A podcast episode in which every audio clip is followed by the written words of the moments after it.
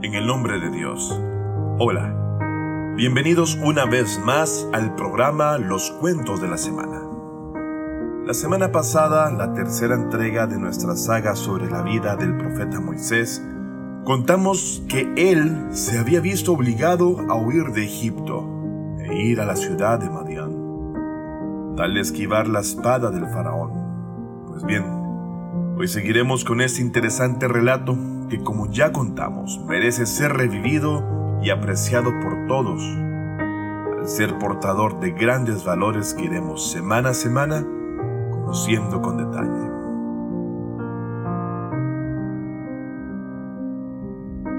Una buena acción y la apertura de las puertas de la bendición hacia Moisés.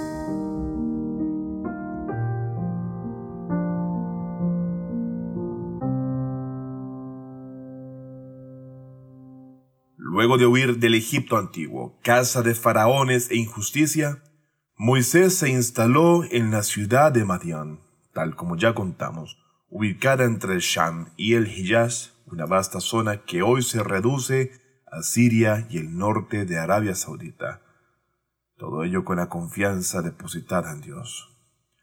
Como bien contamos, Moisés huyó velozmente, escapando de la sentencia de muerte impuesta por el faraón y sus súbditos de poder, quienes habían encontrado la excusa perfecta para llevar a cabo aquello que hacía poco menos de dos décadas atrás no habían podido llevar a cabo. Moisés logró enterarse de los vengativos y malvados deseos de Faraón gracias a la noticia proveniente de un joven llamado Ezequiel, familiar de Faraón, y que era de entre los creyentes monoteístas, y seguidor de la misión profética de Moisés. Temiendo a los soldados de Faraón, se apresuró Moisés a salir de la ciudad sin mayores previsiones y sin saber su destino ni el cómo sería su viaje al exilio. Además, no tenía caballos ni camellos para montar, por lo que emprendió su dura tarea de supervivencia totalmente a pie. Caminaba tanto que sus pies tenían ampollas y llagas abiertas de tanto andar. En su soledad y ante la total ausencia de todo, se aprovechó de plantas y hojas de árboles que encontraba en su camino para satisfacer su hambre. A pesar de todos esos problemas, penas y dolores, solo tuvo una felicidad que satisfacía a su corazón y era el hecho de que fue salvado de la tiranía de Faraón, gracias a la misericordia infinita de Dios.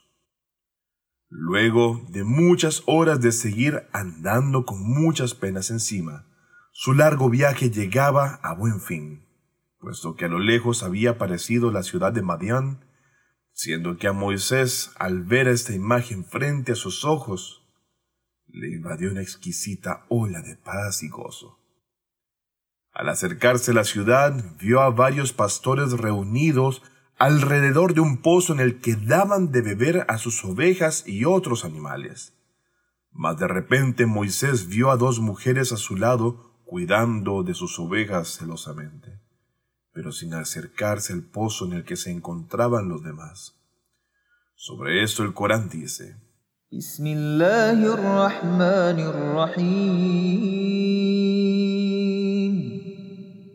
ولما ورد ماء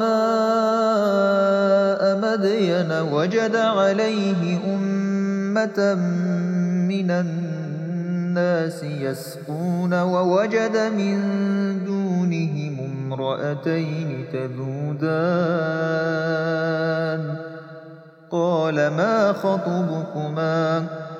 قالتا لا نسقي حتى يصدر الرعاء وأبونا شيخ كبير Y cuando llegó al pozo de Madián, encontró en él a un grupo de gente abrevando a su ganado, y encontró a dos mujeres manteniendo al suyo apartado. Él dijo, ¿qué hacéis? Ellas dijeron, no abrevamos a nuestro ganado hasta que los pastores no se vayan, puesto nuestro Padre es muy anciano.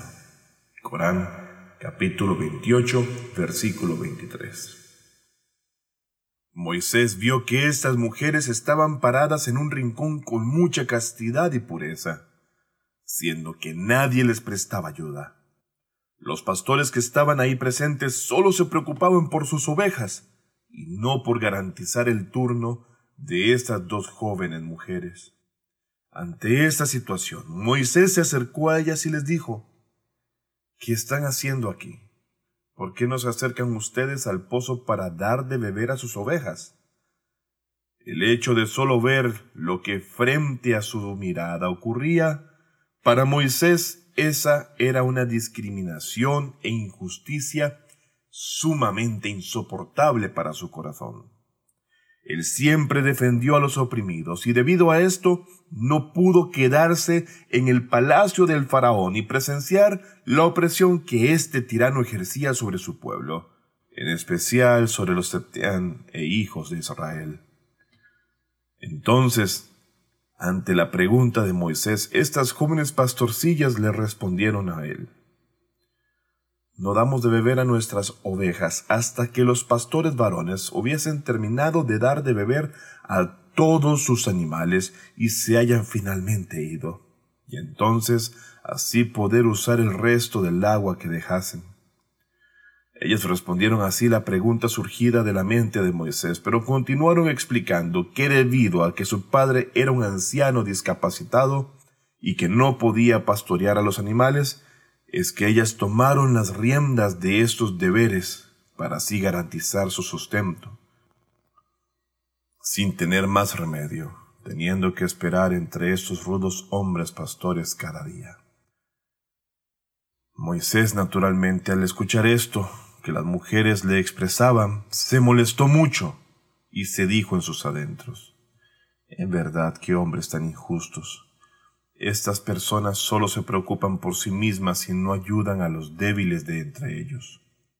Es entonces que Moisés se adentró entre las gentes, apartando a la multitud, y una vez estando por delante de todos les dijo, ¿Qué clase de personas sois vosotros que no pensáis en que nadie más que en vosotros mismos? Es así entonces que la multitud se hizo a un lado y le entregaron un balde y le dijeron entonces que si él mismo podría sacar del agua del pozo, dejarían entonces que las mujeres recogieran el agua para ellas. Pero ellos sabían de antemano que dicho balde era tan pesado que sólo entre diez fuertes personas podrían sacarlo del pozo con agua en él. Le dejaron solo, pero Moisés, a pesar de que estaba agotado y muy hambriento. Fue ayudado gracias al poder de la fe, aumentando así sus fuerzas, y por lo cual pudo sacar el balde del pozo y dar de beber a todas las ovejas de las jóvenes que estaban allí presentes. Sobre esto dice el Corán en el capítulo 28, versículo 24. فسقى لهما ثم تولى إلى الظل فقال رب إني لما أنزلت إلي من خير فقير Así pues, él abrevó el ganado para ellas y luego se volvió a la sombra y dijo, Señor mío, en verdad estoy necesitado de cualquier bien que me envíes para mí. Así es, el profeta Moisés, quien estaba muy cansado, se acercó a la sombra y le pidió a Dios bondad. Él dijo, Dios, cualquier bien que me des lo necesito. Moisés estaba solo en esa ciudad y no tenía un lugar donde pudiese quedarse tan solo para descansar. Pero a pesar de ello, siempre estaba satisfecho con lo que Dios quería para él y quería que todos sus deseos fuesen solamente para Dios. Seguido en la historia veremos que la buena obra de Moisés por esas dos jóvenes mujeres hizo que su vida estuviese llena de bendiciones. Y por la gracia de Dios, qué gran bendición trajo con tan solo una buena acción que Moisés llevó a cabo. Y es que amigos, Ciertamente, si damos un paso por Dios y hacia Dios, el mismo, exaltado sea, avanzará diez pasos hacia nosotros debido a su infinita gracia y misericordia. El simple hecho de sacar un balde de agua de un simple pozo con el propósito de ayudar a dos jóvenes mujeres en ese instante, y con la intención de borrar la injusticia y reivindicar los derechos de dos personas oprimidas, le permitió a Moisés, la paz de Dios sea con él, iniciar un nuevo capítulo en su vida y obtener un mundo de bendiciones materiales y espirituales. Bendiciones por las que tuvo que esforzarse durante años para adquirirlas, pero que rápidamente luego de tanto esfuerzo adquirió. Bueno, sigamos con el resto de la historia. Una de las dos castas jóvenes se acercó con la mayor modestia, pudor y pureza y le dijo a Moisés, Mi padre te invita a casa para darte una recompensa y un dinero como favor del agua que sacaste del pozo para nuestras ovejas. Y sobre eso el Corán dice,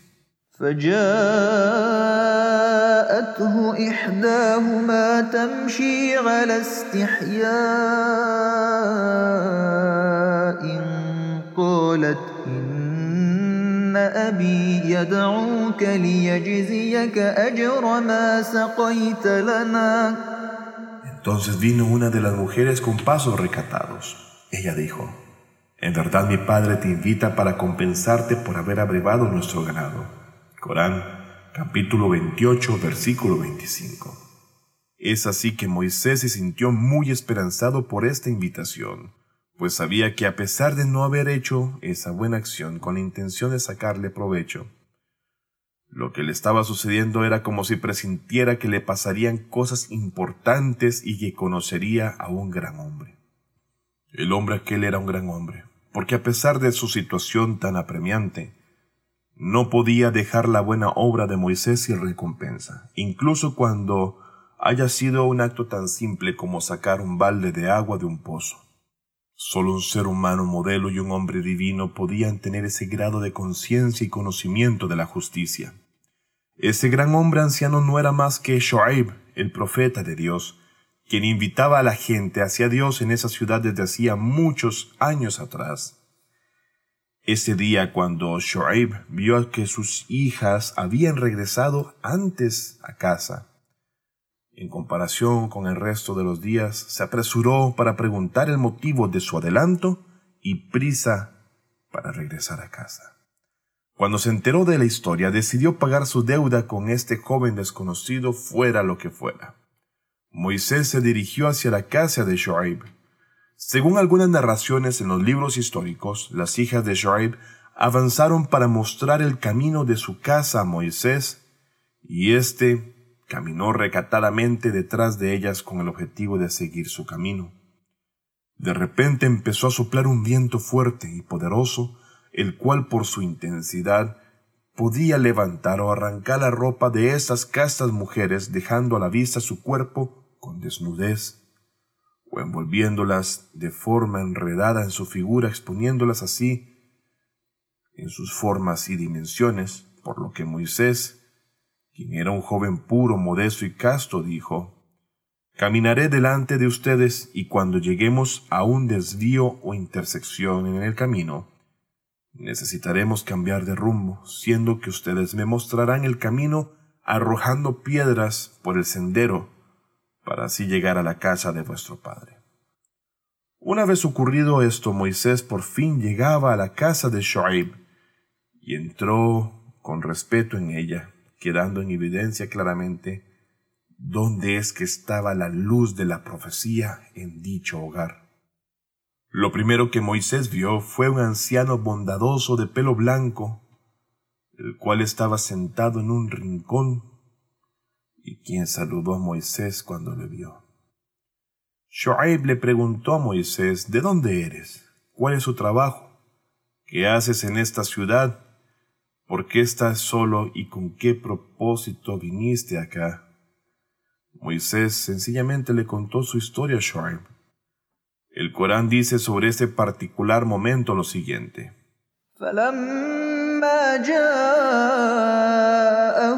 وقص عليه القصص قال لا تخف نجوت من القوم الظالمين Cuando llegó ante él y le relató la historia de lo que le había sucedido, él le dijo, no temas, te has salvado de los opresores. Corán, capítulo 28, versículo 25. Luego de oír el relato, Shoaib calmó a Moisés diciéndole, Estate seguro de que acá estás lejos del reino de Faraón. Esos tiranos no tienen acceso acá, no tengas miedo en absoluto. Estás en una zona segura y todo estará bien con la gracia de Dios. Moisés pronto se dio cuenta de que había encontrado a un gran maestro del que podía aprender la ciencia, el conocimiento y la piedad. Shoaib también sintió que había encontrado a un estudiante digno y talentoso y que podía transmitirle sus conocimientos y experiencias. Después de que Moisés le contó a Shoaib la historia de su vida, una de las hijas de Shoaib dijo, قالت إحداهما يا أبت استأجره إن خير من استأجرت القوي الأمين Una de las dos dijo, Oh Padre mío, contrátale. En verdad, ¿quién mejor puedes contratar? Es un hombre fuerte y digno de confianza. Corán capítulo 28 versículo 26. En verdad Moisés era fuerte, puesto que las hijas de Shoaib vieron cómo empujaba a los pastores fuera del pozo para reclamar sus derechos. Vieron también cómo sacó del pozo ese pesado cubo lleno de agua.